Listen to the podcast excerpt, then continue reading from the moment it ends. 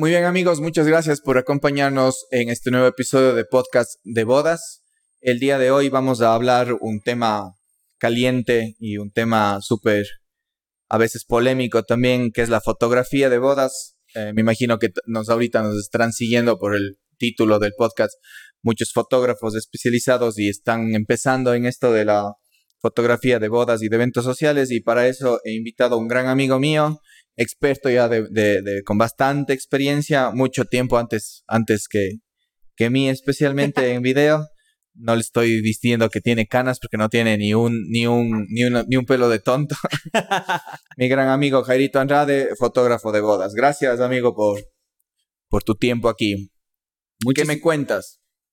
Antes de nada, agradecerte, Felipe, por la oportunidad Sabes que, que el, te, te estimo bastante. Pucha, hemos compartido un, sinnúmero de, de, momentos en las bodas, eh, locuras, por ahí unas rayas que nos hemos mandado, pero hemos salido adelante un mundo bastante peculiar que es esta parte de las bodas. Y lindo, y lindo. Yo también lo, he disfrutado.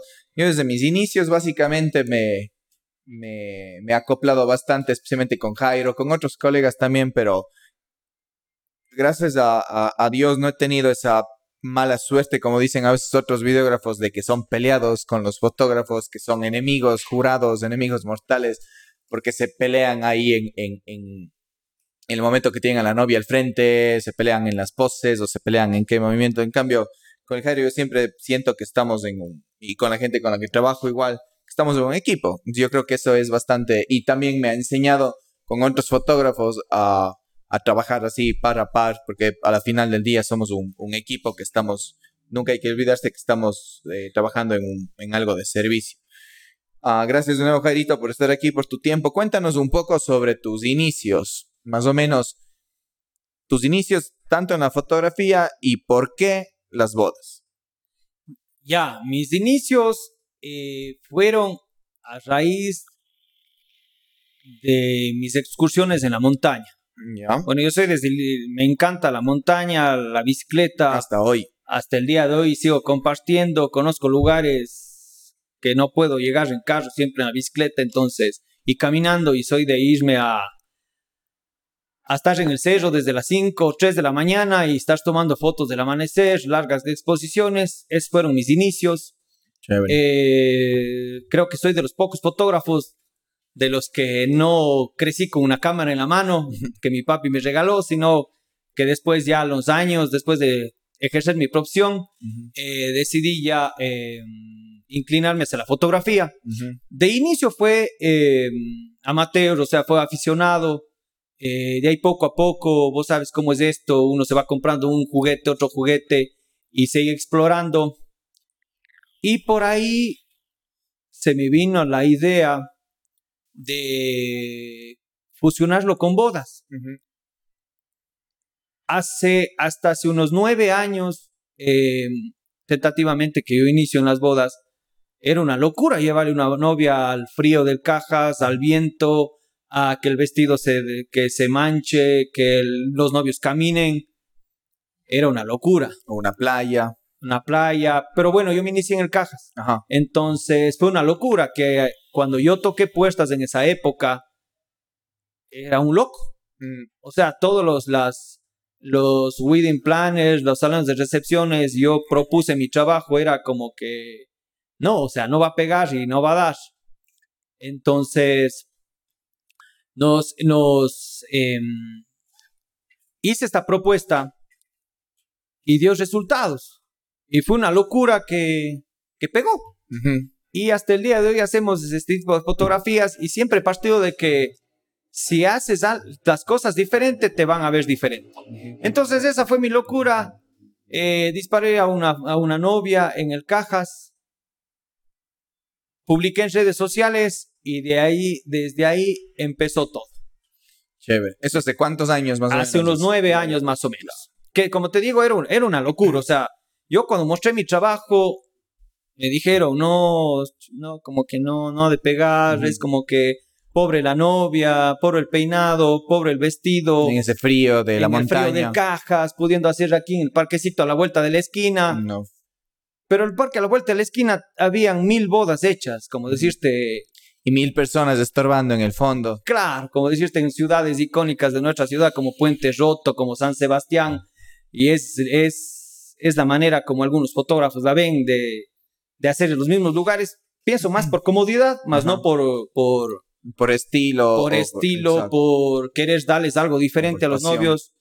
Casi todas mis, mis, mis, no- eh, mis, mis bodas son diferentes, no hay una que sea repetida. Ujú. Entonces, la idea de esa, esa fue la, la premisa con lo que ya inicié.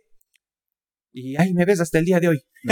Sí, veo que no, no has cam- Eso justo te iba a preguntar un poco sobre cómo, cómo fuiste descubriendo tu, tu estilo, no, solo, o sea, ahora ya entiendo un poco sobre tus inicios en el paisajismo y que luego adaptaste un poco las novias, que fuiste uno de los primeros, los pioneros. Es más, una de mis primeras bodas que también empecé a, a acoplar esto del paisajismo en los videos fue gracias a ti, porque nos, nos llevaste al Cajas, yo también me enamoré, ya era enamorado del Cajas, pero así mismo por excursiones, yo también soy otro, otro tipo de persona de, de que ama la naturaleza, tengo que estar en contacto de vez en cuando descalzo con, con algo natural, pero también yo tenía un poco ese miedo, o sea, pensaba, a mí me enseñaron obviamente que el día de la boda y el día de la boda la cobertura y punto, y si teníamos tiempo de una media hora o una hora para llevarles a los novios al jardín del centro de recepciones o algo así cerca, eso era todo. Pero luego fui entendiendo que ese punto diferente de a veces también hay parejas que que se corren un poquito, que se echan para atrás a mandarse una o dos horas de viaje, entre comillas, para poder buscar algo diferente, un paisaje diferente, es lo que causa la, la, diferencia, es lo que diferencia entre, entre pareja y pareja, porque a veces, especialmente en el contexto local, uh, son los mismos centros de recepciones, las mismas iglesias, que es diferente hacer que una, que una pareja se diferencie en otra, obviamente la historia va a ser lo, lo, lo, suyo, pero en, en qué es un punto clave visualmente de intentar que sean diferentes los escenarios, eso, o sea, llevarles a los novios y, y, y, ponerles en algún lugar que ellos se sientan actrices, actores de, de, película. Cuéntame un poco, ¿cómo fuiste tú de, describiendo este estilo que hoy en día ya es algo súper clásico tuyo, súper, toda la gente te, te, busca también por eso, uh, el tema del estilo en tus fotografías? Claro, eh, partamos de que cada, cada boda es diferente Uh -huh. y cada pareja igual. Claro. Cada pareja quiere eh, verse como es en su boda. Uh -huh. Entonces, para, para este tipo de clientes también eh, ellos miran un portafolio en donde se, se familiarizan con tu trabajo. Uh -huh. Porque no sé si te ha pasado a vos, Felipe, también que hay muchas novias que quieren lo clásico y no está Claro. mal, porque es lo que ellos buscan. Pero se dan cuenta que las fotos mías, las, eh, tus videos, están fusionados con montañas que casi en ningún momento ven a la cámara, sino que la idea principal de nuestro trabajo y eh, de, nue- de nuestro trabajo es de que nosotros eh, documentemos la vida misma, cómo son ellos, que una sonrisa, una mirada, un abrazo, el mismo hecho del frío, que él le cobije, eso se ve muy romántico y que las fotos sean un legado para su vida, Exacto. que dentro de unos 10 años esas fotos causen algo intrínseco en ellos. Porque si vos ves la foto de tu cédula viendo a la cámara, no te causa nada. O sea, y, eres, es- y eres parte de un millón de personas que tienen la misma Exacto, foto. Pero que capaz por ahí un, eh, una sonrisa muy espontánea, un abrazo fuerte, eso va a permanecer durante toda la vida. Entonces, todo eso fue cambiando. De inicio, no, eh, vos, no sé si me conociste y creo que sí compartimos. Yo también llevaba mis luces, llevaba mis flashes. Es que el tiempo va cambiando. Como de aquí a mi- unos 10 años, ¿qué sabremos que estaremos usando? Y Por este tipo supuesto. Y no es que está mal, sino Ajá. que mi estilo cambió. Ajá. Hay muchos colegas que usan flashes y tienen unas fotos espectaculares, pero cada quien eh, se inclina por estilo y otro. Y cada quien tiene sus clientes, que también es sumamente importante.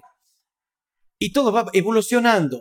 No sé si eh, nosotros, el de inicio, como te digo, yo utilizaba eh, puedo hablar de Luz artificial. luz artificial, y, eh, utilizaba un, un 18 milímetros, un, y llegué a tener un 8 milímetros de un ojo de pez, imagínate, para hacer La- una la foto de la novia. distorsión. Y la novia, lo- la novia era en la mitad, por lo general siempre se le pone, y los laterales eran totalmente inclinados.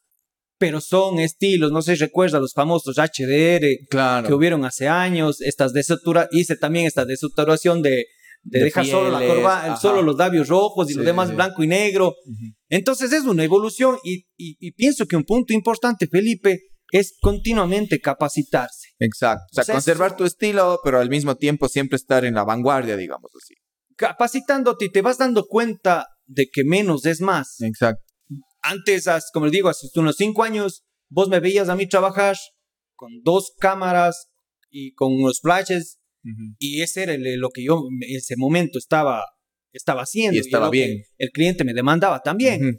Pero ahora me ves con una cámara en mano Ujú. Y nada más. y nada más. De Pero vez en cuando en la fiesta, una luz. Claro, pero vos vas entendiendo y para esto te, para todo esto es la práctica. Exacto. O sea, vos te vas dando cuenta que tu para tu estilo de fotografía no necesitas nada más que una cámara en mano, un buen lente y pare de contar. Ujú. Entonces eso más o menos es como poco a poco nos fuimos ya, eh, nos fuimos ya ah, acoplando a las nuevas tendencias y ponte ahora que he, he visto mucho eh, fotografía. eh, vos si le preguntas a los mejores fotógrafos de bodas del mundo Ujú. en qué se inspiran y no te dicen en fotografía de bodas. Claro. Se inspiran en el cine, fotógrafos de moda, en fotógrafos documentales. Entonces, ponte todo eso, me ha servido a mí y yo he aprendido de todos ellos. Entonces, poco a poco se ha ido puliendo y toda mi fotografía casi fue cambiando hasta los colores. Ujú. Entonces, todo siempre es una evolución. Se va moviendo, claro. O sea, tú prácticamente te, te auto, yo sé que es súper difícil, a mí también cuando me preguntan lo mismo, es bien complicado. ¿Te autocategorizarías en una especie de un estilo natural y, paisajista tal vez? O bueno, en un estilo natural del, del, del hecho, partamos en que no eres fan de las poses forzadas. O sea, de no, porque, por ejemplo, hay otro, otro estilo de fotografía de bodas que son mirando la cámara y súper robóticos. En cambio, cuando la gente ve tus fotos y la gente que nos está escuchando y se pueden pasar por, por, por YouTube, estaremos poniendo un poco de imágenes de Jairo, son súper espontáneas, son súper... ah, eh, son súper naturales, o sea, casi ninguna foto de las fotos de estrellas de Jairo están viendo la cámara más que las necesarias, que son el tal ese tipo de cosas, pero Pero puede ir, puede ir cambiando, como dices tú, la tecnología, puede ir cambiando la tendencia de colores, pero tal vez algo que has conservado en, en toda tu carrera sería esta espontaneidad en las fotos. Sí, desde el inicio, más que todo, la espontaneidad y también algo súper primordial para mí son los colores. Los colores pienso que yo ah, personalmente me apego mucho a la realidad del, del- a la realidad del, Del del momento, entorno, claro. Porque partamos que luz, momento y, eh, composición, que son los tres pilares para hacer una buena fotografía. Entonces, si, tienes, si sabes entender la luz, lo demás está listo. O sea, es prácticamente solo es cuestión de mover piezas. Ujú. Porque vos sabes más que nadie, Felipe, que la, para, para, para fotografía lo más primordial es la luz. Exacto. Si no tenemos luz, no hay fotografía. Ujú. Entonces, saber entender la luz, estar, eh, acoplar la composición y el momento.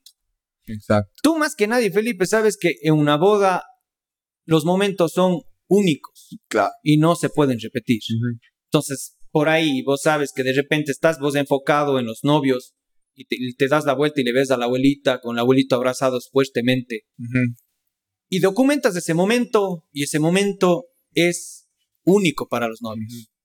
Porque ese momento, si vos le dices a los abuelitos, repitan ese ese abrazo, no va a volver No a va- jamás a ser tan... Entonces siempre pienso en los momentos. Los momentos son únicos y la única manera de inmortalizarlos es fotográficamente. Ujú. La única manera, porque no hay otra manera. Porque si a vos te cuentan que tu abuelito, ¿sí te acuerdas cómo se abrazaron los abuelitos? Eh, eh, Pero no. si les muestra. Pero si les muestras las fotos, Ajá. capaz que lloras. Ujú. Porque capaz que ese abuelito ya dejó de existir. Ujú. Entonces, esa es la manera como no. eh, Y más que todo, yo me enfoco en que mis clientes vivan una experiencia. Yo no les vendo fotos. Yo siempre les he dicho a ustedes, yo no les vendo fotos, yo les vendo una experiencia. Un momento. Un momento, que disfruten de su boda, que no es sesión fotográfica. Ese es uno de tus, de tus tips para, para engancharse, podría decir. Sí, y mis clientes saben. todos mis clientes saben. Y, y vos también, Felipe, sabes muy bien que también que todos nuestros clientes son nuestros amigos. Claro, hasta el día de hoy. O sea, no, nos, ven como, no nos ven como un proveedor. De inicio sí nos ven como un proveedor. Pero después, poco a poco, llega el tiempo que vos les ves en las bodas y, y dicen, Jairo, ¿cómo ha pasado? Y, o sea, y sigues manteniendo ya relación con, ellos. Exacto. Ya, como vos dices, ya con una familia, después haces el bautizo de ellos. Entonces, siempre te mantienes ligados a ellos. Y, como digo, la experiencia de ellos siempre ha sido una, la experiencia de ellos siempre ha sido satisfactoria y que ellos vean en sus fotografías y recuerden el, el día de la boda. Exacto. Y otro, otro tip, entre comillas, que, que he aprendido, a no, no solo cómo enganchar, sino a veces, porque por ejemplo uno de los temas que estábamos hablando con, con una wedding planner, con, con Pauli, es el tema de que poco a poco, bueno, en el caso desde hace muchos años, la fotografía ha sido siempre una prioridad. Entonces, Pauli me estaba contando también que tras cámaras, que también el video ya se está empatando, porque antes era la, el video convencional, era si sobraba un poquito del presupuesto, ya vamos también con video. Pero, por ejemplo, yo cómo sé enganchar a algunas novias que, que vienen a, a, donde mí o me contactan o tenemos alguna reunión virtual y les digo, uh, y están un poquito dudosas, no solo por el precio, sino porque realmente a veces el presupuesto de ellos está un poquito ajustado y sin menospreciar a ningún otro proveedor, pero yo les, yo les digo, y es algo verdadero, o sea, no es que me invento, es algo de marketing simplemente para venderles la moto, como se dice, sino digo, uh, o sea, todo lo que invierten en el día de su boda, tanto en flores, en comida, en licor, en entretenimiento, o sea, es el día de la boda. Y como yo no oferto fotografía, pero aquí con los colegas también ahí les echo una mano y les digo, pero lo único que les queda al, al siguiente día de recuerdo son las fotos y el video. Y algunos también dicen los anillos para recordar. Entonces es una, una inversión que ellos después se dan cuenta porque he, tenido casos de clientes que me han contactado y a veces han dicho como que ya se nos acabó el presupuesto y después están arrepentidos porque tienen unas fotos hermosas pero también querían aparte del video o viceversa. He tenido algunos casos que me han contratado y se han quedado sin foto y también se arrepienten. como que ahí por esa parte me he notado, me he dado cuenta que se les convence un poco más hacer darse cuenta de la, de la realidad. O sea, de que se gastan miles de dólares y, todo en el día de la boda y al final después de uno o dos años ya no recuerdan mucho esos detalles. Pero si tienen un buen photobook o buenas fotos digitales, con esto no solo centrados en, los detalles del evento y la, y la centro de recepciones, sino como dices tú, o sea, en los momentos. Entonces uno, una parte clave tanto de un proveedor de fotografía como en video es eso, o sea, intentar capturar, intentar estar con la mente siempre fija, porque por ejemplo en la parte técnica, ya sea en foto en video, yo creo que ya la mayoría de, colegas, nosotros, ya lo tenemos claro, o sea, primero antes de ser un buen fotógrafo, un, buen videógrafo, es tener la mente súper clara qué se va a hacer y como dices vos, tener súper claro que es un momento que no se va a repetir. Si capturas los mejores momentos de ese día, que es el día más importante para los novios, y les entregas algo que cuando se les esté como que la memoria medio enfriando, puedan ver de nuevo eso, ese es el, trabajo cumplido. Y ahí con ese pequeño discurso, más obviamente el trabajo que haces tú, el portafolio que les muestras, está comprado prácticamente. Creo que una de las claves, Felipe, en, el trabajo tuyo, en el trabajo nuestro, es de que nosotros vemos a las bodas como personas y no como proveedores. Entonces, los clientes eh, perciben eso. Entonces, primero tenemos que ser personas, compartir, estar ahí pendiente de ellos, ayudarles, eh, guiarles, por supuesto. Partamos que cada novio no son modelos. Entonces hay que guiarles, que es diferente a imponer. Entonces, esa creo que ha sido una clave, entonces, donde los novios disfrutan ya de la boda. Entonces, ha habido esta parte de que nosotros estamos, como digo, personificados ahí, eh, y aparte del servicio de ellos. Claro. Porque eso, eso hablaba también con, con otros proveedores que el día de la boda también te sientes con ese glamour, con esa con esa talla de que estoy en esta boda y, y la vestimenta y los invitados, pero nunca tienes que, o sea, perfecto, siéntete de parte del, del glamour del momento, pues, siéntete una estrella, pero porque, por ejemplo, yo tuve un profesor que me decía, una de las claves es, tú eres la marca, por ejemplo, en tu caso, tu nombre es tu propia marca.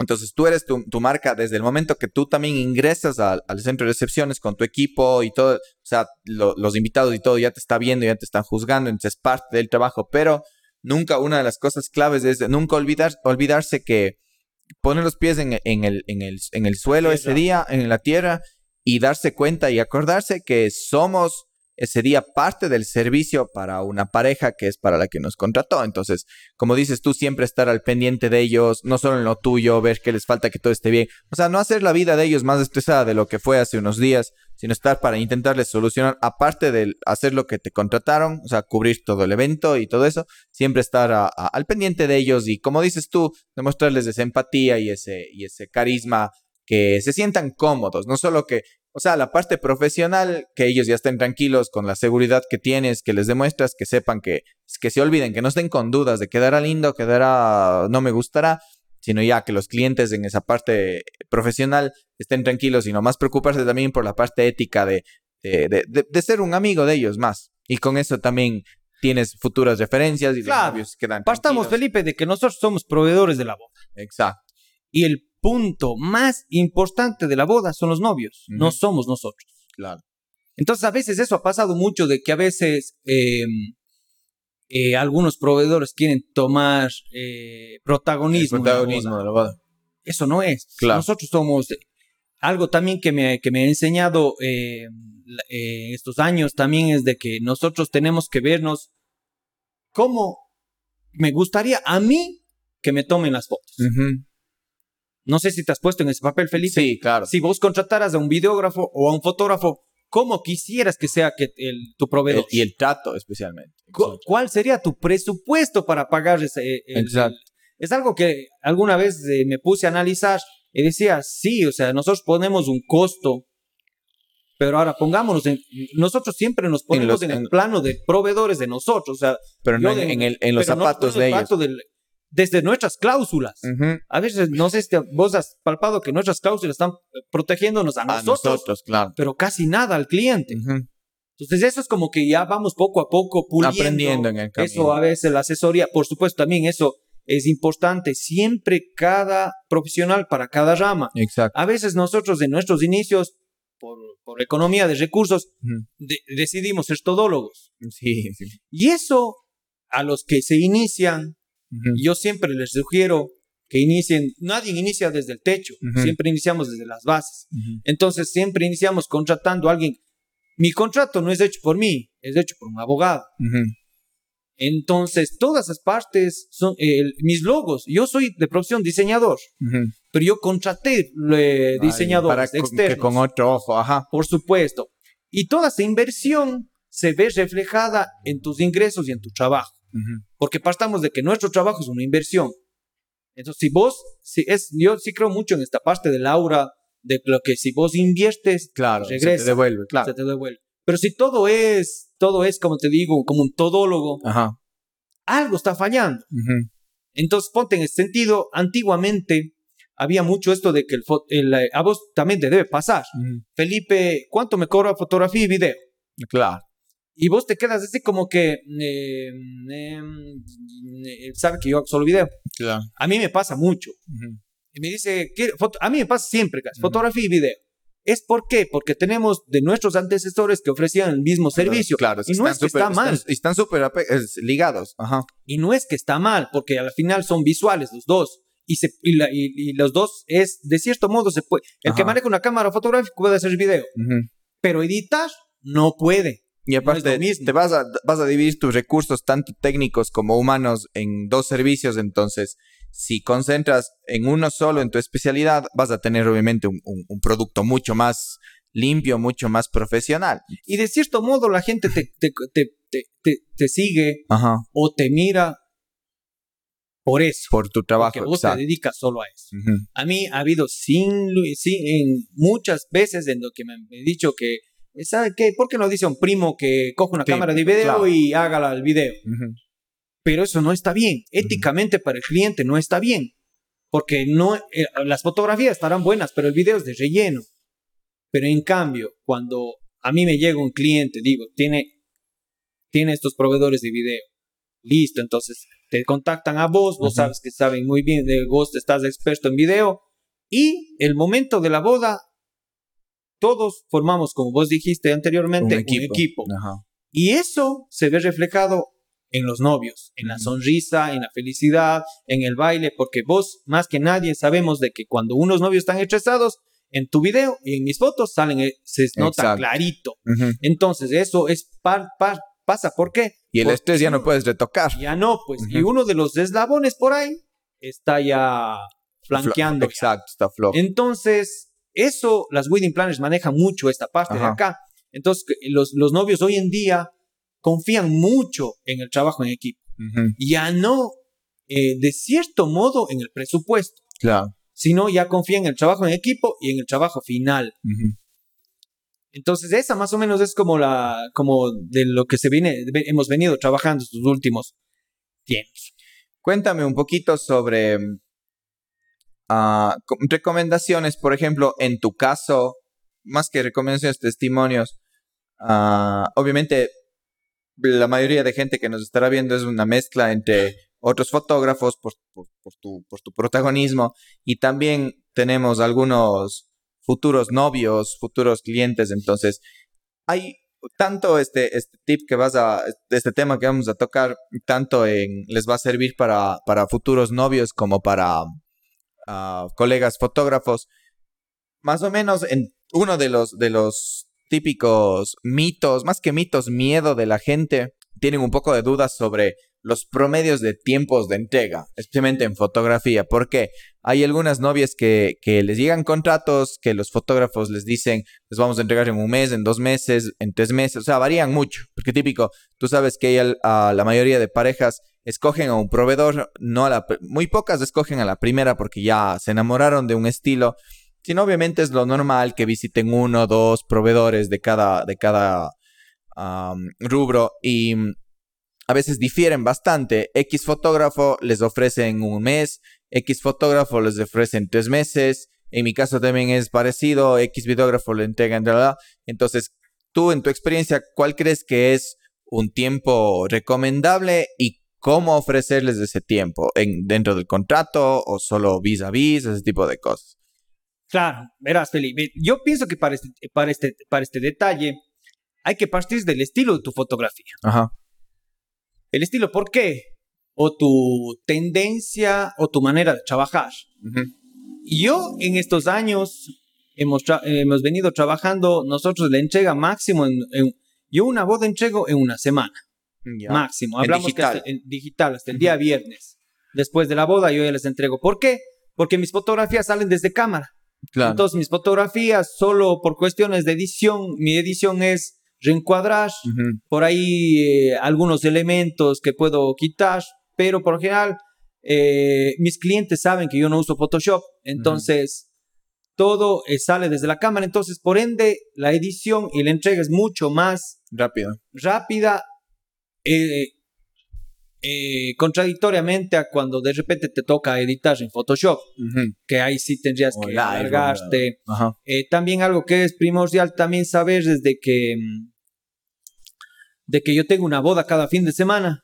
Entonces eso me da la facilidad de la semana que viene editar toda la, la boda y máximo hasta el día viernes yo les hago llegar ya todas las fotografías en una galería online y estás listo para tu próxima boda. Estoy listo, baterías, eh, eh, tarjetas formateadas, baterías cargadas y nos vamos. Y en el caso, por ejemplo, cuando te contratan algún plan que también tiene algo impreso, como un photobook o algo, algo físico, ya no, ya, ya a veces sale un poco de tus, de tus manos, de tus tiempos, porque estás dependiendo en este caso de una empresa que, un laboratorio que te hace el photobook.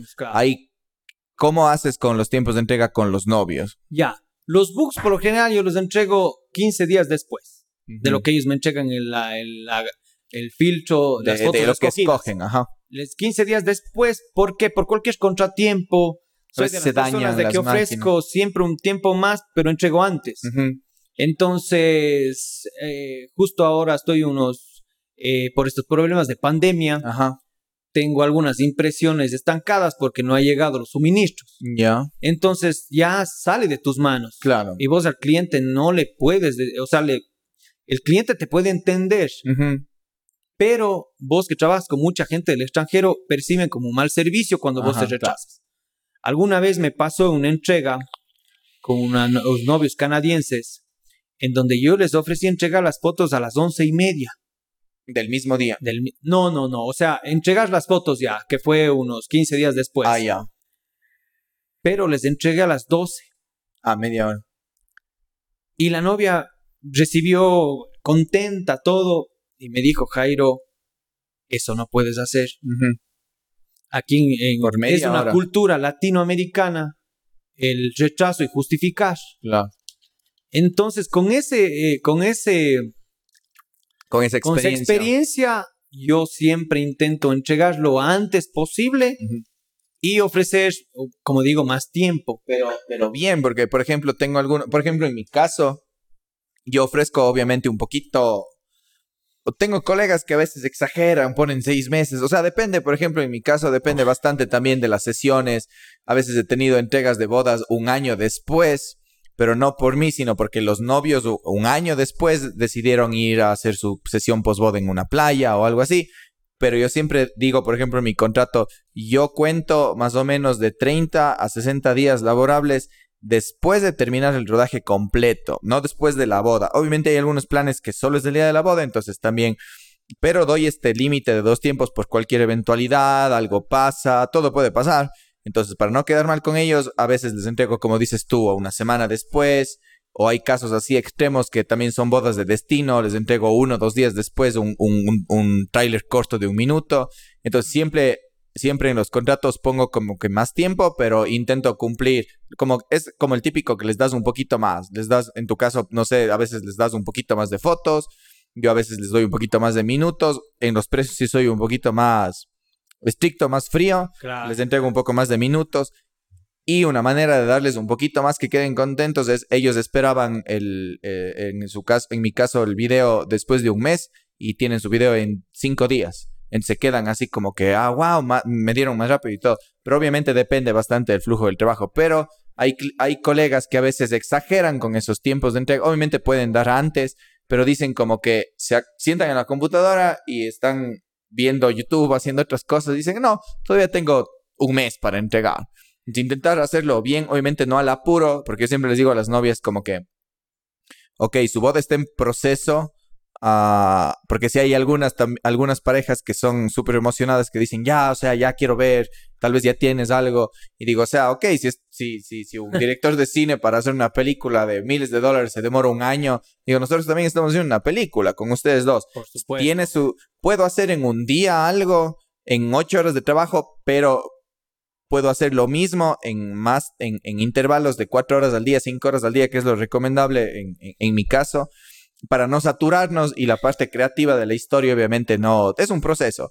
Entonces siempre intentar entregar antes de lo que ofreciste, pero al mismo tiempo no apurar las cosas, no entregar algo mal hecho por, el, por cumplir un tiempo. Claro, yo creo que, yo creo que Felipe, que es un, es un, es un problema de cultura. Ujú. ¿Por qué? Porque me ha pasado muchas veces que yo les entrego las fotos del día miércoles después de la boda y la novia Y se asustan. sorprende. sí, Ajá. que ya están las fotos. Piensan que están Eh, mal. Sí, Sí, ya sí. está. Entonces asimilan a que está hecho al apuro. Pero es porque Exacto. nosotros tenemos esta, una, una mala, que se puede decir, la cultura latinoamericana, estamos acostumbrados a rechazarlos y a justificar siempre los rechazos. Entonces, poco a poco eso ahí, ahí hemos intentado cambiar y ahí están los frutos, en realidad. Entonces, las, las parejas, como de antes, vos, vos también eh, comentabas y acotabas.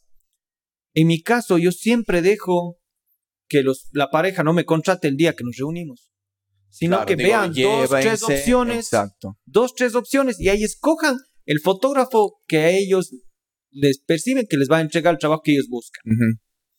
Porque en muchos casos a veces, y, y- y también la experiencia también es sumamente importante, porque yo puedo tener dos fotos buenas en Instagram, pero yo quiero ver una boda completa. Exacto. Entonces, en una reunión previa, justo eh, ayer hablaba con un cliente, Y él también me comentaba que en su ámbito laboral es lo mismo. ¿A vos cuántas veces, Felipe, no te han dicho eh, eh, cuánto me cobra la boda? Y, y, dicen, wow. Y ahí, ahí queda. O sea, entonces eh, llega un punto donde dice, pero, pero tiene que conocer mi trabajo, ver lo que le voy a entregar, conocerme como persona. Y de ahí vemos los, los, los precios, los costos. Y hay muchas bodas, que a veces a vos te pasó donde vos puedes ser accesible con los novios, porque la boda, primero los novios les gusta tu trabajo y vos sientes que hay una chispa de conexión entre ellos y vos. Exacto. Y entonces de ahí vos accedes. Por supuesto, no le vas a, no, no con descuentos, sino con, ese poquito más, exacto. ese nivel de, yo les entrego más fotografías. Entonces hay siempre esa conexión y a ver, entonces eso ¿Cómo se logra? En una cita previa. Porque es como alguna vez eh, un, colega mexicano decía, ¿usted contrataría a alguien, a un proveedor que no conozca? Claro. Es complicado. No. No sé, vos, Felipe, pues contratarías a alguien que te construya su casa si no lo conoces. Claro, tienes que. Especialmente ahora por, por temas de pandemia se ha vuelto un poquito más complicado la reunión física. Sí, pero yo, yo tengo, por ejemplo, algunos clientes que ellos confían sin conocerme y dicen, no, no se preocupe, yo les escribo, o sea, típico que ya estamos en Instagram, en las redes o en WhatsApp, o hay algunos que ya estamos en Telegram con clientes y ahí les mandas todo tu portafolio o qué sé yo, ya tuviste un contacto, les hiciste una boda a una amiga de ellos, o sea, confían plenamente sin conocerte. Pero en cambio a veces yo soy, aún así no hay cómo reunirse ahora tanto por temas de, pandemia y todo ese tipo de cosas. También la pandemia vino a, educar un poco, a educarnos un poco a la gente en temas de videollamadas, temas más tecnológicos. Pero a veces yo soy la contraparte que yo presiono a los novios, yo sé que no tienen tiempo, digo, no, reunámonos virtualmente, ah, vivan aunque sea a dos kilómetros de mi casa, no importa, desde un teléfono u otro país, reunámonos, tengo bodas eh, eh, a veces en, otros países que digo, no importa, hagámonos un Zoom y conversamos horas y a veces no conversamos a veces ni de la boda, pues, hablamos cinco minutos de la boda y hablamos de otros, ya nos... Yo creo que una de las partes más importantes de que te conozcan, también para mí es bastante importante conocer a los novios y llegar el día de la boda y no decir como que hola, yo soy su videógrafo, o hola, yo soy su fotógrafo y con las cámaras se ponen también tímidos y, e incómodos. Ahí... Ser un poco más esa cita previa, aparte de mostrar tu trabajo, uh, que, que vean algo un poco más de tu persona, cómo eres, también tener un poco ese vínculo de amistad y que el día de la boda ya te conozcan y estén mucho más sueltos contigo, o sea, mucho más espontáneos. Diga, ah, no, con él ya me reuní, ya con él conversamos, ya, ya, ya nos conocemos. Hay a veces algunos clientes que confían y también te sientes eh, súper bien que dices, ah, qué bueno, confían en mí, tengo buenas referencias, pero no es lo mismo, aunque sea sentarse unos 5 o 10 minutos o una hora frente a una computadora, aunque sea, y conversar con esa persona y saber el estilo, las necesidades, que te cuenten, sacarles un poco de información. Por supuesto, lo que pasa es que mediante la reunión vos eh, eh, llegas a una relación íntima con los novios en donde vos vas a fluir el día de la boda. Exacto. Y ellos también van a estar disponibles para vos. Entonces no te ven como un proveedor, sino te ven sino como una persona. Entonces, mediante estas reuniones, vos conversas tantos detalles en confianza cuántos años están de novios, qué música les gusta, qué películas les gusta, qué comen.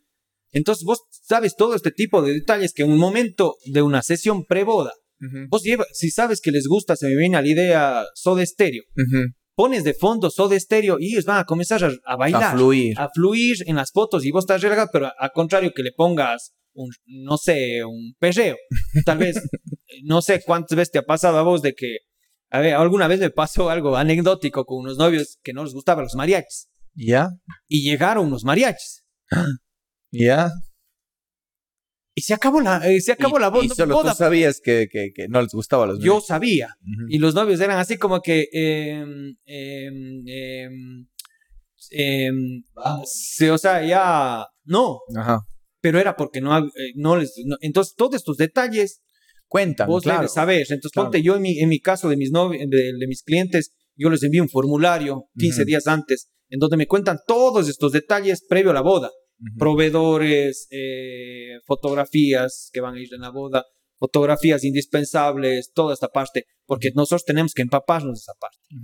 Entonces, ponte este tipo de detalles, son muy, eh, son muy importantes en el momento de una reunión previa. Exacto. Y de ahí vamos a los costos. Exacto. Entonces, es totalmente, y hay, y hay muchos clientes que en realidad quieren primero saber los costos.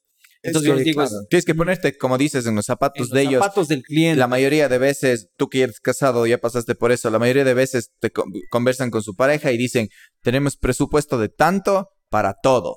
Entonces ellos van con números en la cabeza y decir, quiero videógrafo, quiero fotógrafo, pero tiene que encajar en mi presupuesto. Entonces, obviamente la primera pregunta que tienen ellos en la cabeza es, me encanta el estilo y todo, pero quiero saber cuánto cuesta, quiero saber cuánto cuesta, cuál es el costo, cuál es el costo. Entonces, una de las formas de, de por eso, futuros, clientes que, que nos están viendo y, el, y otros proveedores, si a veces sienten que el fotógrafo, el videógrafo o cualquier otro proveedor, florista, Sí, les persuade, no es porque es un secreto su precio, sino es este, este vínculo que quieren ah, obtener con la pareja Quieren antes saber más de. detalles de lo que les Exacto. gusta, hasta para, para sugerirles, o sea, qué sé yo, en la cita previa sabemos qué lugares les gusta, hay muchos que, Ajá. lugar- pues, parejas que les encanta el paisaje, Exacto. hay muchas parejas que les encanta la ciudad. Lo industrial, exacto. Entonces, y por ende también ahí puede haber un sesgo de, de, de- de precios. Ajá. O sea, no es lo mismo irnos de aquí a Quito que irnos de aquí a, se me viene a la idea, a la playa. Exacto. O, a sea, otro por- país. A, a otro país. Entonces, Claro. los- ahí los presupuestos van cambiando. Exacto. Pero, como te digo, y todo esto, y también el portafolio, que es sumamente importante, Exacto. Felipe. Habrá personas que a vos, eh, a, a mí en mi caso, me dicen, eh, ¿sabe qué? Eh, porque yo quisiera que me edite la piel, yo quisiera que me estilice, yo quisiera... No, no, no. Yo hago esto, claro. Sí, hay muy buenos colegas, pero ese no es mi trabajo. Pero entonces, entonces hay colegas para ellos y hay colegas.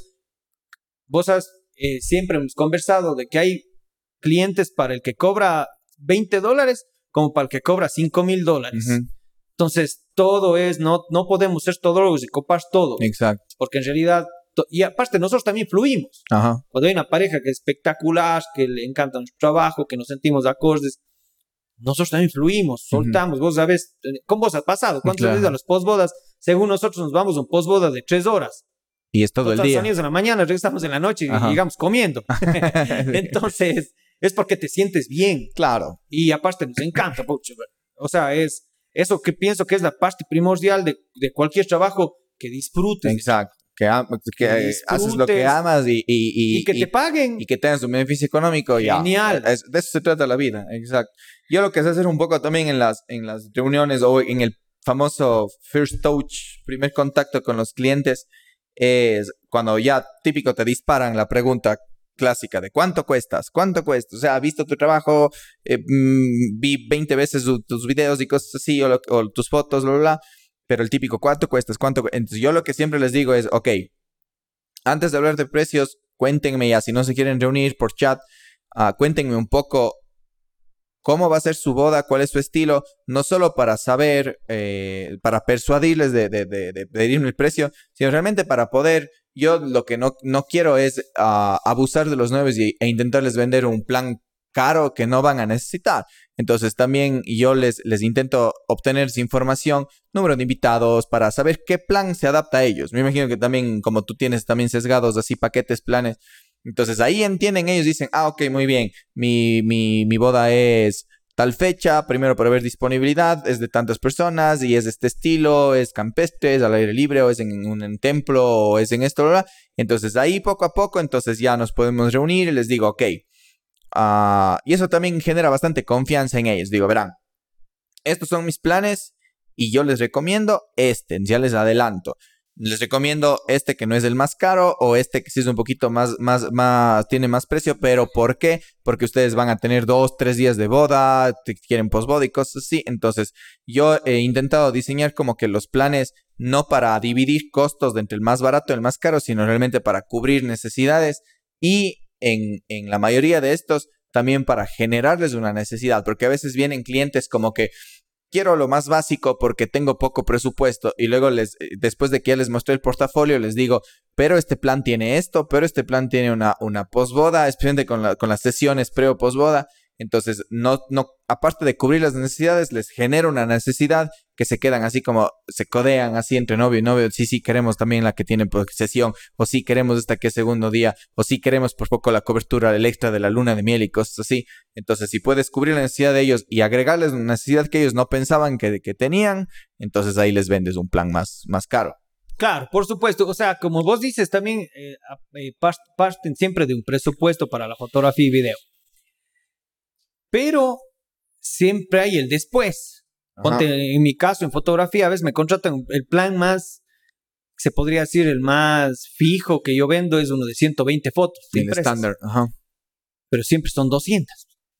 Las que escogen. Entonces llega un punto donde dices, no, no, no, no puedo armar uno de 120, tienen que ser 200. Entonces ahí sea, por supuesto, hay el extras. Y lo más, porque Bien, el enfoque de mi trabajo no es vender fotos impresas. Claro, es vender, como decías, momentos. yo, yo mi, mi, trabajo, mis costos están más basados en mis conocimientos, más no en las impresiones. Yo no vendo fotos impresas. Claro. Es más, yo no tengo impresoras. Creo que ni, ningún fotógrafo acá tiene impresora. Entonces, no es que nosotros ganamos de las impresiones. Para nada. Entonces, nosotros vendemos un plan de cobertura de la boda. Entonces, de ahí ellos ya después escogen las impresas, las cuestiones. Pero para armar el book, vos también, ponte en mi caso yo todos mis softwares pago licencias. Claro. Todos de mis diagramadores de álbumes pago licencias. Entonces son costos que a vos te repercuten. Entonces el cliente reconoce esa parte. Entonces todo eso sopesa y te da facilidad. Ponte yo un álbum, armo en una media hora. Cuando antes en Photoshop me demoraba un medio día. No quiero ni imaginar. Entonces, eso, todo eso sopesa, con todo, como le digo, todo es una inversión y a los, a los, después a los años te vas dando cuenta de que todos estos, estos, estos, estos conocimientos adquiridos, estas no son gastos, son inversiones. Estas inversiones te van dando, te van dando frutos. Exacto. ¿Por qué? Porque te ganan tiempo y el tiempo es lo más valioso ahora. Todo lo que inviertes se, devuelve. Ponte, en mi caso, yo invierto en, en, mi tiempo, tengo más tiempo para estar con, mi tu familia, tengo más tiempo para seguir estudiando, tengo más tiempo para hacer fotos, entonces todo. Entonces, imagínate, solo hay un, hay un, hay un, hay un, hay un punto muy importante de que si es que yo no pagara, no invirtiera en este software, pasara todo el mediodía. Pero como invierto, y no son costos ni, ni muy elevados, ni muy elevados, sino que tenemos esta cultura, siempre veo a veces, y vos también debes ver, eh, ¿quién tiene el crago? El, sí, la licencia, o, pásame tu licencia. Entonces, yo no puedo decir que no, yo cuando estuve en la universidad también tenía craqueazos, tenía, sí, no puedo mentir, claro. pero hoy en día vivo de la fotografía. Ya, esa es la diferencia entre un profesional y un amateur. Exacto, yo vivo de la fotografía, esto me da de comer, eh, eh, mantengo a mi familia. Entonces, y, es lo mismo que no nos gusta que nos hagan a nosotros. Exacto. Hay mucha gente que se queja que en Facebook les roban las fotos. Pero, Pero ¿qué reclamas? es que, exacto. Vos pagas de la licencia del, del Lightroom y de Photoshop. Eh, no, usted es pirateado. ¿De qué nos quejamos? Exacto. Entonces, no sé, no sé si te pasa esa parte como que es un mea culpa y vos te vas dando cuenta. Es que sí, todo, todo, lo, que, lo que inviertas o en el, o sea, lo que inviertes se devuelva, es como el karma. O lo que inviertes se te devuelve y así mismo, si es que no haces las cosas bien, entre comillas, también se te va a devolver con cosas no muy buenas. Eh, algo, el, nuestros respaldos. Exacto. Yo tengo dos respaldos en mi oficina, tengo dos respaldos en mi casa y tengo la nube. Brothers, el día de una boda es extremadamente y, y así puedes dormir por tranquilo. Por eso nosotros cobramos por nuestro trabajo. Claro. No es lo mismo disparar unas fotos a mi prima en el parque y se me borra las fotos. a mi prima le puedo decir el día, oye, sírvete un heladito y, vamos de nuevo. las fotos. A unos novios no le puedo decir el día de su boda, oiga, sabe que se borraron las fotos. eh, chuta, ya nada. Nunca te ha pasado. Hasta el día de hoy no. ¿Por qué? Porque preveo. ¿Cuál es tu recomendación para, para, para colegas fotógrafos, ¿cuál es tu flujo de trabajo? Por ejemplo, tienes una boda de 8, de 12 horas de cobertura. Llegas a tu casa, dejas las memorias en las cámaras y vas a dormir, o llegas a tu casa y haces... ¿Cuál es tu flujo de trabajo de, todo, de todo el backup? ¿Cómo guardas? Porque creo que nunca te... Cobertura. De una cobertura. De una boda, que estamos hablando de bodas. Ah, como dices, es diferente una boda que una sesión de modelos. Puedes vos volver a contratarles a los modelos, pero una boda no hay como repetir. Es un material que vale más que el oro. Entonces, ¿cuál es tu recomendación? O sea, ¿cuál es el flujo de trabajo que usas para el respaldo de una boda para que el resto de colegas eh, tal vez coincidan o Mi tengas flujo- una Mi flujo recomendación. de trabajo en bodas es, yo tengo cámaras con doble slot de tarjeta, primordial, porque tenía la Canon R que tenía solo un slot de tarjeta. Ujú. Y sí trabajaba medio, medio, medio, medio Preocupado, porque de, eh, de repente puede fallar. Partamos de que son equipos electrónicos. Todo si el humano electrónico. falla, Ujú. pueden fallar. Entonces, en cuestión de tarjetas de memoria, yo siempre cambio cada seis meses. Ujú, Así estén buenas, se van a, se van a descansar ya. ujú, Y esas me servirán tal vez para un postboda, porque a veces esas. ujú. Pero cada seis meses yo hago eh, cambio de tarje- eh, las memorias de CD de Especialmente la de, la de la primera De cámara. la primera y de las otras que ya vienen con doble slot, ya Ujú. esas. to- eh, entonces, en la cámara, en la, mi primera cámara, que es una Canon, R, Canon R6, Ujú, esa tiene doble slot de tarjeta. Entonces, la, la primera ranura está con una, una memoria de este 128 gigas ujú. y la segunda también con una de 128, con respaldo. Van tomando al mismo tiempo. Entonces, las dos están, la están respaldadas. La Si se corrompe Entonces, la una- se va mal, la otra tengo acá. Ujú. Entonces, así como cubro la boda, recarga de baterías un día antes al Ujú. 100% y el, y el día de la boda estamos todos listos. Ok, termina la boda y... Memorias reseteadas, las memorias reseteo justo el día antes de la siguiente boda, Ya. no cuando llego después de la boda, sino así.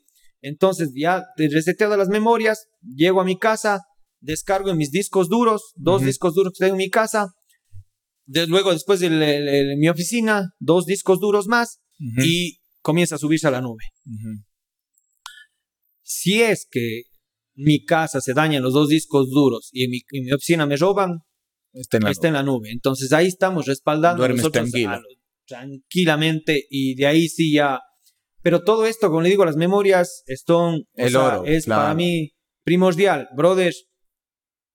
Una memoria te cuesta, supongamos, 50 dólares. Una demanda, Uf. so, por tu por una Más que, boda que no tu demanda, tu, tu prestigio. y tu carrera se va a pique. Exacto. Hoy en día es muy cruel las redes sociales. Te pueden, como que te pueden subir, también te pueden hundir las Ajá. redes sociales. Entonces, yo pienso, y siempre a veces veo algo de que fotógrafo profesional. Yo en. Cuenca creo que no conozco a ninguno. O sea, o que sea, de- de- que de titulado titu- como fotógrafo, creo que no hay. O si hay, creo que son unos dos, tres, no hay más. Porque acá en el Ecuador no hay fotografía profesional como profesión. Ajá.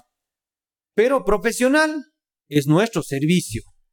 Claro, el momento, yo he escuchado de, de- de entendidos en, en- en finanzas, en, otros, en otras cosas que no solo por tener un título académico en algo, porque ahí se diferencia como que el, el hobby versus la- el pasatiempo versus la profesión. O sea, supuestamente, según los entendidos, el momento que tú cobras por algo, ya eres visto como un profesional. Pero a lo que vamos nosotros un poco más profundo, es como que qué se diferencia, porque también un- un- una persona que está empezando o no es muy cuidadosa en, en su trabajo, digamos que es un, eh, un poco más amateur, la diferencia entre ya un profesional y una persona amateur, ya digamos así en fotografía, es justo esto, o sea, toda la parte de la inversión, no solo en que piensa gente que se compra la mejor cámara y va a ser el mejor fotógrafo, todo aparte del talento, del ojo, o sea, y todos estos recursos que van tras vestidores, como los respaldos, inversión de equipos de edición, productos, softwares licenciados y todo ese tipo de cosas. Eso yo creo que es una de las pautas que hacen la diferencia entre un amateur y un, y un profesional. Claro, y en ese sentido sí, o sea, y aparte de que nosotros pensamos que nosotros vamos a, vamos a cubrir las bodas, la boda es para los, los novios, no para nosotros. Ajá, exacto. Entonces hay, muy, es, es di- hay, hay un, un- un- una distancia prudente entre hacer fotos para nosotros y fotos para los novios. Ujú. Entonces, ant- yo cuando me inicié, yo quería hacer fotos para premios, para, para, para concursos, para todas esas Ah, cuestiones. ya. Y de un rato al otro decidí que, que no, o sea, ¿Para porque qué? no. Era siempre, siempre serán mis, los clientes los que están eh, satisfechos. Claro, o no sea, sé que si te ha haces- pasado a sí. vos. A mí me ha pasado que he hecho una toma espectacular y los novios no escogen esa foto. Exacto. O sea, es, Sí, sí, es como que así un... así como que te peguen el ego de fotógrafo. Ajá. Claro. O a veces como que te dicen, ah, no sé si te ha pasado que ya les conoces a los novios y, y- y todo fluye bien. Perdón. Y el momento que entregas tus fotos, entregas tu trabajo, entregas tu photobook o todo, ah, y a veces te dicen como que, oye, nos encanta tu trabajo, nos encanta las referencias que vimos, pero no me gusta cómo salgo yo en las fotos. Claro. También pasa.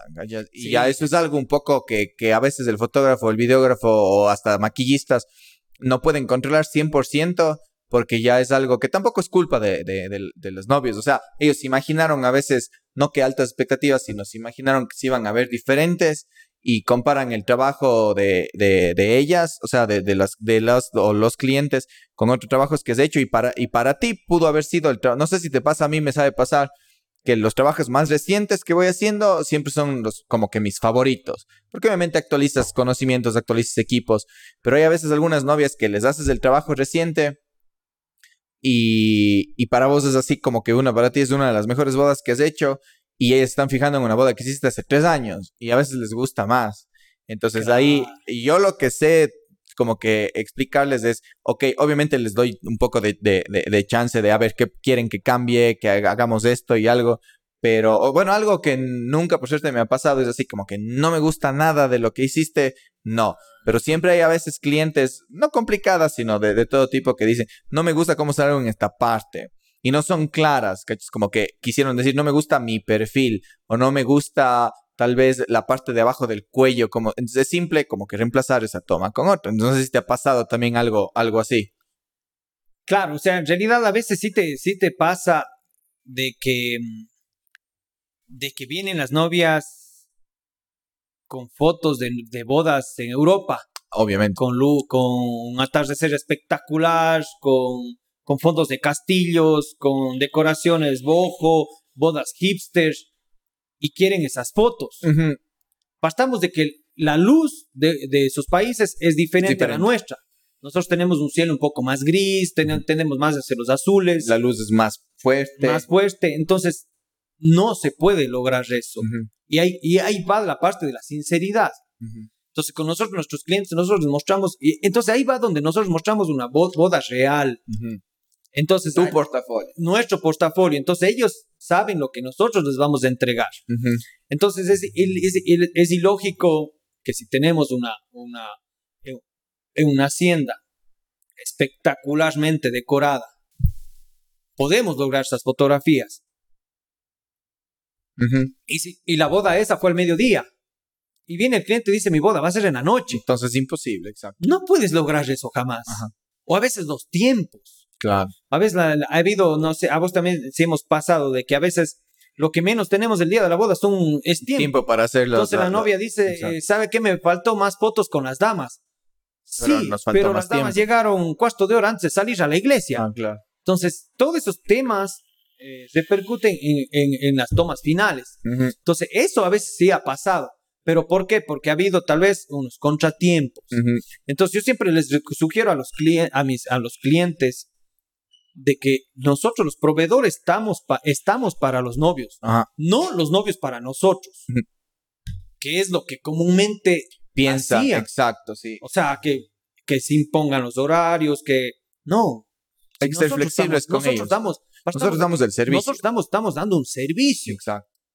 Nosotros no estamos haciendo por, por alcoholite, nosotros estamos dando, ofreciendo un servicio. Y por ende, nuestros clientes también tienen que Y exigir. te están pagando por tu servicio. Exacto. Sí, o sea, y aparte que también, Felipe, hay un nivel de compromiso como vos como marca. Ético, exacto. Exacto. Entonces, a veces es, sí he escuchado a veces de que, que no, eh, con vos no hemos tenido ningún inconveniente con la mayoría de videógrafos. Y ha pasado de que de repente no, sabe que el videógrafo quiere hacer un día y el fotógrafo va a hacer eh, para hacer otro día porque él no quiere hacer igual. Pero ¿por, ¿Por qué? qué? pues? ¿Por qué? O sea, ¿cuál es el tema? O sea, no sé, no entiendo. Algo, sí me pasó algo, ah, por ahí algunas veces. Dices, ah, que el, el- el fotógrafo, eh, Jairo, vamos a hacer con vos las fotos, pero el videógrafo quiere hacer otro día. Yo no he sido, No, obviamente. no, no, no, por supuesto que no. Con vos Yo siempre caminar. No, yo siempre me apego. O sea, yo No. siempre soy mucho más relajado. Hemos conversado. en o sea, vos hemos, yo te he Sí, dicho, ah, Felipe, o sea, ¿qué te parece yo les digo a los clientes, ustedes, o sea, para la, la posboda, yo les recomiendo tal lugar o tal cosa, pero ustedes díganme cuándo y dónde, porque Claro. soy mucho más flexible en ese, en ese tema. Entonces, ponte en este, en este sentido, pasa mucho esta, esta parte de, de- de la comunicación. Entonces, y poco a poco pienso que yo, hoy en día, hoy en día la fotografía y el video se ha expandido y se ha vuelto menos eh, egoísta. Ajá. Antiguamente, Sí, sí, vos le preguntabas a un colega, esta misma, este mismo podcast estamos haciendo, Ujú. si vos hace unos 20 años querías hacerle al pro de Cuenca, no venía. Ujú. Porque tenía ese recelo, Porque ese el recelo que él va a copiar, de que va a ser la competencia. Ahora la, la información y los equipos están ahí para está todos. versátil. Yo digo, la fotografía ya está, ya está, ya está descubierta. Solo se mueven piezas nada más. Exacto. Es No es todo que ahorita- las ganas y, y el, El- talento, entre comillas, se reduce en las ganas que tienes y en cómo impregnas tus ideas, en, en este caso, en la Claro. foto, ese tipo y de la cosas. luz, como te digo, cada y quien sabe- manejar la luz. Yo pienso que el éxito de, de nosotros los audiovisuales es saber entender la luz y Exacto. el resto viene por añadido. Exacto. El momento, para mí, yo le llegué a entender la luz que a los cinco años de mi profesión. Sí, es como cuando te llega en, en un, en un... Aún así, leas y aprendas igual la composición, la composición, es como que te llega en un momento dado, como que, ah, así ha sido. O sea, como que realmente... Tú puedes creer, saber toda la teoría, que sí, que la iluminación, cómo manejar la cámara para que le entre más luz o menos luz y saber... Pero realmente cuando le entiendes, no tanto el concepto, sino ya cuando vives esa experiencia, es obviamente el saliendo, el practicando, y te das cuenta con, a veces, como te digo, hasta, hasta personas estudiadas se dan cuenta con el clásico modo científico, o sea, prueba y error, prueba y error, prueba y error, y dices, ahora sí sé manejar la luz. Una cosa es leer, aprender, y otra cosa es Exacto. en la práctica. y logras. Y Ujú. el momento que, que- y el momento que sabes entender la luz, te, te demoras hasta menos tiempo editando. Exacto, porque ¿Por la, la foto ya sale lista. No es lo mismo Ujú. tomar una foto a las 12 del día que tomar a las 4 de la tarde. es un 5 de la mundo diferente. exacto. Entonces, la luz es lateral, la luz más hermosa, te, te crea volumen en el rostro, pero si no trabajas. Ahora, si trabajas con flash es diferente porque vos manejas, puedes trabajar esquemas de luz, hay Ujú. gente espectacular que tiene fotos únicas, Ujú. que vos a veces te confundes que es luz natural, Exacto. pero es porque saben manejar la luz y tal vez sea algo de esto que nosotros desconocemos de esa parte. Ajá, Pero bueno, la luz, la luz que nosotros manejamos, creo que la entendemos. claro. Y ahora aparte también es un poco más a la tendencia, más al purismo, a menos luz artificial, más luz natural. Justo vamos un poco a la parte ya que les interesa a algunos fotógrafos que deben estar atrás, atrás de ti en el podcast. La pregunta típica de- de- del- del millón a fotógrafos. Ah, primero vamos con lentes, eh, los equipos que estás usando actualmente. Zoom o Prime y por qué. Ya. Yo trabajo actualmente con una... Tengo, a ver, era Nikonista. Ya. Tus y me- principios. Me cambié a Canon. Por, tenía una Nikon D750 ujú. con 35 milímetros, eh, Sigma eh, 35 milímetros 1.4 El y art. tenía, eh, a ver, la Nikon D610 Ujú. con 35 milímetros 1.4. Trabajó conmigo casi 7 años esa cámara. Wow. Esa fue, hoy en día está en mi casa, está en una vitrina, ese es mi amor eterno. Y tengo una D750 con 85 milímetros 1.8, que esa también le tengo, pero es mi equipo que Secundario. trabajo ya terciario, te podría decir. Y actualmente me cambié a Canon. ¿Por qué? Primero porque mi estilo de trabajo cambió. Eh, los colores de Canon son espectacularmente hermosos. Lo que extraño de Nikon es el enfoque. ujú. Entonces trabajo con, eh, con Canon también. Otro de, de los puntos de quiebre fuertes fue el peso. Ahorita Claro. trabajo con mirrorless sin espejo ya. Una Canon R y, Y, una te Canon agradecen tus hombros, R6, tus brazos. claro, o sea, recién me pasó una anécdota en una boda donde llegué con la Canon y el 35, eh, ah, perdón, estamos hablando de los lentes.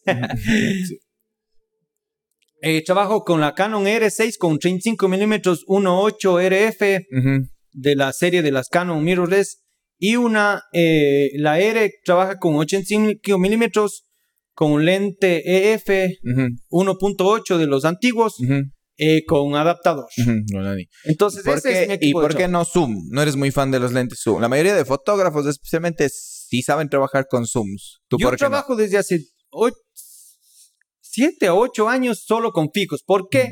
Porque yo ya conozco a mi 35 milímetros. Yo puedo, yo me he mandado bodas con 35 milímetros únicamente. Ujú, ¿Por qué? Porque he aprendido de que el fotógrafo soy yo y que tengo que salirme de mi zona de confort.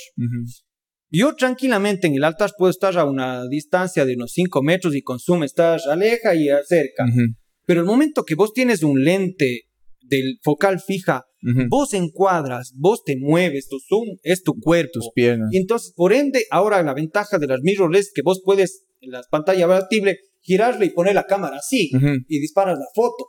Entonces, son ventajas que te va dando la, la tecnología. ujú, Entonces, ¿por qué? Y también la calidad. ujú, He escuchado, tuve en mis inicios sí un Zoom 2470, ujú, pero la calidad se notaba. La- eh, por, en- por, eh, por esto mismo de que son menos cristales, Claro. el enfoque es mucho más rápido, ya Ujú. que tomando en cuenta de que mi, mi- fotografía es de momentos. Claro. El momento que yo, no sé si te ha pasado a vos también, te ha pasado Ujú. muchas veces, que estás en un momento espectacular y comienza Y el te lente y, ah, se fue. Es porque el, el- el- el- lente se vuelve como loco. Pero cuando tienes un fijo, El zoom es enfoque es más sientes rápido. el enfoque y trac, trac, trac. Y hoy en día las mirrorless Confías más. antiguamente, te, te hablo, la Nikon tiene una ventaja de e- enfoque en zonas oscuras, pero Canon, Eso es lo que las mirrorless son espectaculares en el día, vuelta en Ujú. enfoque. Del 100% de una boda con, mi con las Nikon tenía un, un 70% de las fotos enfocadas. Ujú. Hoy en día con la Canon tengo un 95% de fotos enfocadas, en Wow. luz de día, sin flashes. Ujú. Entonces te vas dando cuenta de que, de que la por supuesto, los presupuestos de las cámaras aumentaron. Claro. Es un equipo más costoso. Más Justo actual. a veces eso a vos también te debe haber pasado, de que a veces nos ven llegar con estas cámaras pequeñas, porque son pequeñas comparadas a las grandes. la gente ya se está acostumbrando, pero sí. Me pasó recientemente lo que te quería contar en una boda. Yo llegué con mi cámara en mano, sin nada más, solo yo y mi cámara en mano. Y un, eh, un tío de la novia me dice, oiga, joven, dice, "De- ayúdenos con unas fotos, porque el fotógrafo de la boda todavía no llega.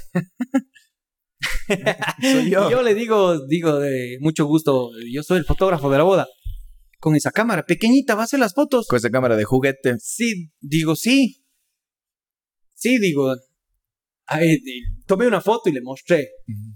Ay, ay, ay, Ah, ay, disculpe. perfecto. Dice, no, no hay ningún problema. ¿Por qué? Porque había este famoso precepto de que mientras más tuca es la cámara, Claro. mejor fotógrafo soy. A mí al principio igual me pasó lo mismo. Yo recuerdo que, especialmente aquí en, en, en, en, en Ecuador, ah, no había este concepto de... de- Creo que es latino, es latino, siempre es latino, Sí. porque en Colombia me pasó lo mismo cuando yo estuve allá. Ajá. Habían fotógrafos que llegaban con 70, 200 y una, una cámara y con el grid, o sea, un tuco de cámara ella por poco y... Ah, a mí no Exacto. me dice nada, nadie. Sí, y en video también era lo mismo, porque antes la gente estaba acostumbrada a esta, igual con todo el respeto a los antiguos videógrafos de antaño, que un señor para la, exacto, con una Betacam enorme que grababa directamente en un cassette mini DV o un VHS ya grande y cargado igual de otros equipos y a la final les daba a los novios del mismo VHS que salía de la cámara, no había edición y ellos tenían que bancarse con todas la- la- las ocho horas de, la boda adelantando los mismos novios. En cambio, las primeras bodas que era súper nuevo el concepto aquí de, de una boda reducida a 10 minutos, a 20 minutos, a 5 minutos, pero en formato así película. Y nosotros empezamos igual, por ejemplo, con una Canon 5D Mark II, que fueron la, la que cambió el mundo, especialmente en el video. Y, y los primeros trabajos de cinematografía convencional o de bodas se quedaban así como que, a ver, ¿eres fotógrafo o videógrafo? O sea, o, o vas a hacer la película que nos mostraste con eso. Sí, tenían todo, al principio tenían todavía como Esas que dudas, claro. esas dudas. Y como dices, el equipo se va reduciendo, para nosotros es mucho más el beneficioso. presupuesto. Aumenta el presupuesto, ah, se reduce el, el- el tamaño del equipo. Para, por ejemplo, para mí, que hace algunos años empecé a viajar un poco por el mundo con las bodas, para mí se ha beneficiado porque antes lo que me entraba, recuerdo en algunas bodas íbamos con cuatro, cinco, seis maletas en el carro y ahora yo viajo, a veces viajo solo y es una maleta con todos los equipos, tres, cuatro cuerpos, un dron y, y otra maleta con un poco de ropa y un poco de accesorios de esas cámaras y se acabó.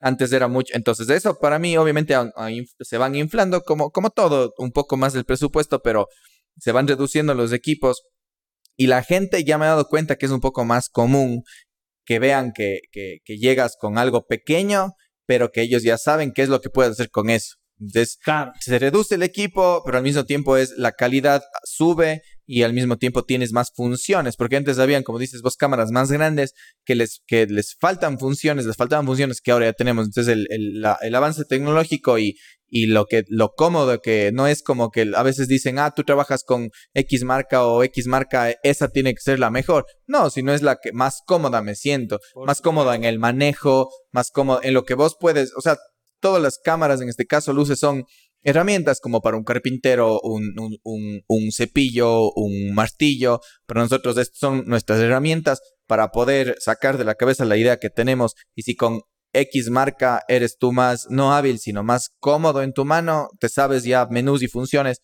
entonces esa funciona para ti. Claro, partamos de algo, Felipe, también que es, depende el fin de la fotografía. Nosotros estamos hablando hoy, en día, hoy día de la fotografía de bodas. Ajá, Porque caso eh, diferente es que vos dediques a fotografía publicitaria, obvio. en donde necesitas una cámara con, qué sé yo, 50 megapíxeles, 60 megapíxeles, Que esté 200 megapíxeles, estática. que esté estática, necesitas eh, no subir el ISO, algo que también tenían antiguamente nuestros profesores, nos decían que máximo hasta 200 del ISO, Porque si y- no se era una foto, locura.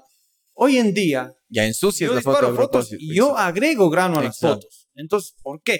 Entonces, eh, a veces algún profesor alguna vez me dijo, entonces, ¿para qué diablos ponen el ISO Ajá. si no vas a usar? Ujú.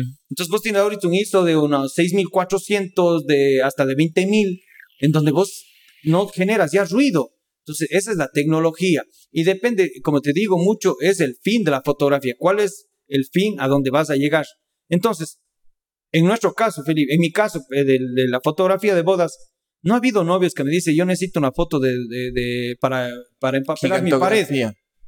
No, Porque es más que suficiente. Tu cámara creo que está en 24. 24, sí, 24. Igual es puedes hacer una, una ampliación para la típica foto de, de matrimonio de la sala, lo, lo Claro. decentemente grande. Y aparte de que Es más que suficiente. es como decirte que ahorita con una Sony A1 creo que es Sí. ya la, la más top hoy en día. 60 y pico megapíxeles. Imagínate con esa cámara ir a hacer una boda. Yo que disparo die- Y, regre- cinco y mil, seis regresa a, a Tengo que bajar. llevar tarjetas de memoria, pero unas Terabytes 8 y de terabytes. 256. Ajá, Entonces es una locura.